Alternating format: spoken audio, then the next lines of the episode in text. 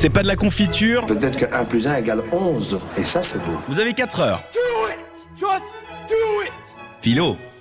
Et comme dit précédemment, dans God of War, il y a de la mythologie et il y a plein d'autres jeux vidéo qui traitent un peu d'histoire, de mythologie. Et Charlie s'est penché sur la question. Effectivement, enfin, nous allons nous pencher un peu sur la question. Est-ce que finalement, euh, on pourrait potentiellement utiliser les jeux vidéo à des fins historiques, à des fins de, de- non, pas À des fins pédagogiques, à, à des euh. fins pédagogiques. Bon, déjà, je- on va on va casser le mythe direct. Non, clairement pas.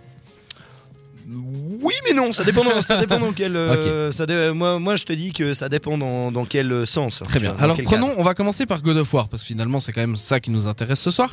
God of War. Pourquoi non? Pourquoi non? Pourquoi, pourquoi non? Ouais.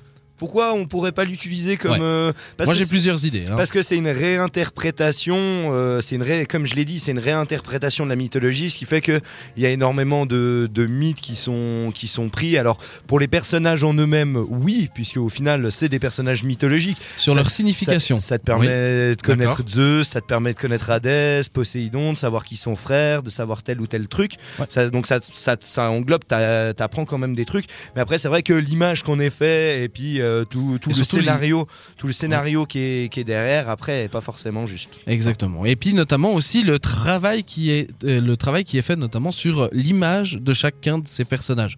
C'est-à-dire bah déjà un Kratos il n'existe pas. Kratos, D'accord. alors Kratos, euh, Kratos existe dans la mythologie. Oui, Mais réellement, c'est juste un serviteur de Zeus. C'est ça, exactement. C'est un, Voilà, sous-fifre dont on n'a jamais vraiment entendu parler. Et en l'occurrence, dans l'histoire de God of War, il n'est pas au service de Zeus, mais il est au service d'Arès. Oui. Ce qui est déjà, tu vois, déjà, il y a une différence. Et puis aussi, notamment sur leur travail, sur, euh, sur, euh, sur, euh, comment dire, sur euh, l'image que représente. Pas que représente, mais qui que comment dire, sur la construction qui ont chaque personnage. C'est-à-dire euh, au niveau de leur représentation dans le jeu. Je sais pas si tu vois ce que je veux dire. Absolument pas.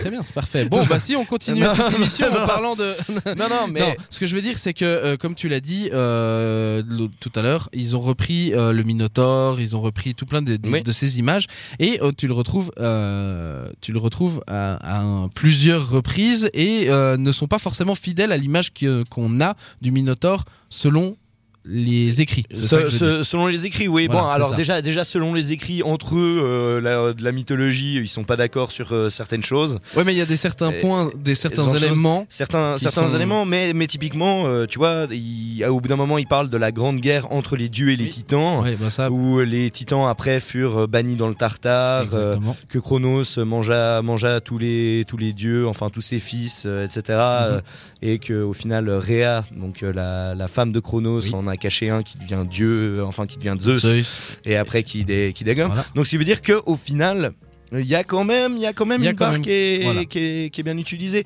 Mais c'est comme typiquement si on prend un autre jeu qui est Assassin's Creed, Par on- exemple, on allait y venir. ouais. avec euh, Ubisoft et leur équipe multiculturelle, ils adorent nous le faire péter à chaque début de jeu, ça. Oui. euh, ben, euh, bah, au niveau rien que de la représentation des villes dans les époques où, où ça se passe, je pense notamment aux deux qui se passent au d'un moment à Venise. Oui. Ben, la place Saint-Marc, elle est Marc, elle est fait nickel, etc. Elle est les- hyper représentative de l'image qu'on a. Ça, effectivement. Ouais, oui, au niveau- justement, j'allais dire en au niveau, sur des, Assassin's au niveau des, des, on va dire de, des, des monuments, les monuments sont faits, refaits de manière fidèle. Le plus fidèle possible. Ouais, le plus fidèle Ouais. possible. La société aussi, un peu comment elle fonctionne, euh, avec les aspects de, courtisan, de courtisane, ce genre de machin, etc. Et je pense que c'est quelque chose qu'on peut retrouver encore plus, encore plus précisément dans euh, le dernier euh, Assassin's Creed.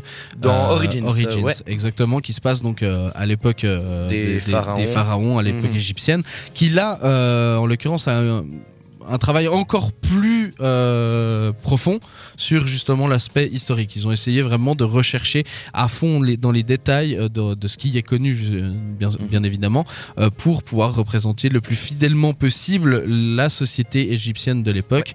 Évidemment, euh, avec un soupçon de giganticisme, histoire de oui, ça, reste, d'impressionner les ça yeux. quand ça même. reste toujours un jeu vidéo, donc il Ouais. y a toujours eu un aspect jeu et puis un aspect un peu vendeur. Ça, le jeu vidéo reste un produit, donc il Voilà. faut quand même que ce soit superbe.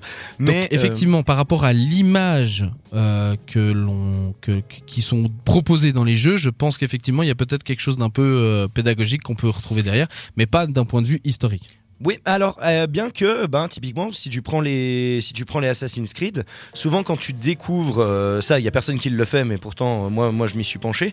C'est quand tu passais à côté d'un monument ou ce genre de choses, souvent tu as un truc écrit codex Oui. ajouté au codex, et si tu vas regarder directement dessus, eh ben tu peux voir que ça te raconte l'histoire du bâtiment, sous comment il a été fait, etc. Ce genre de choses.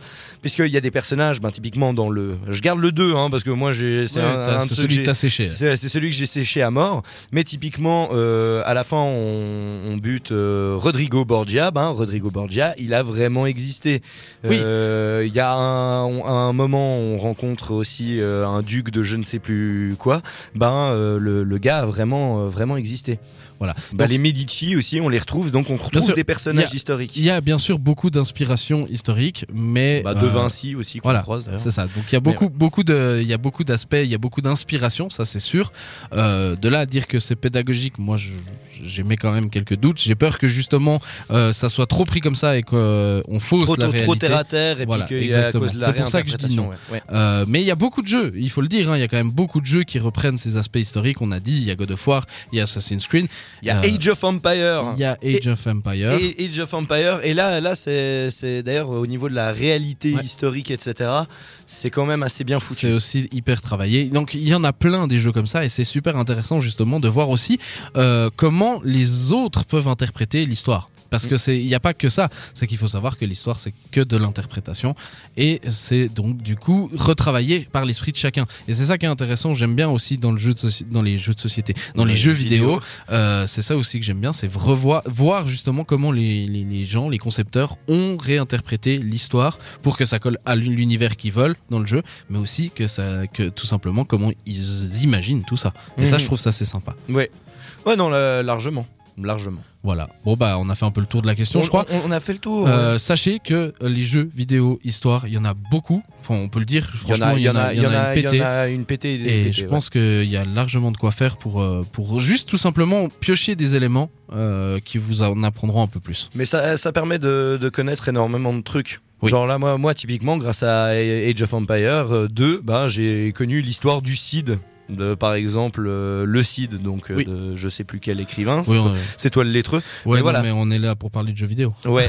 mais voilà, mais grâce à ça, tu vois, j'ai pu découvrir ça. Et c'est pas Ouais. pour ça que je connais pas la vraie histoire, tu vois. Non, c'est vrai.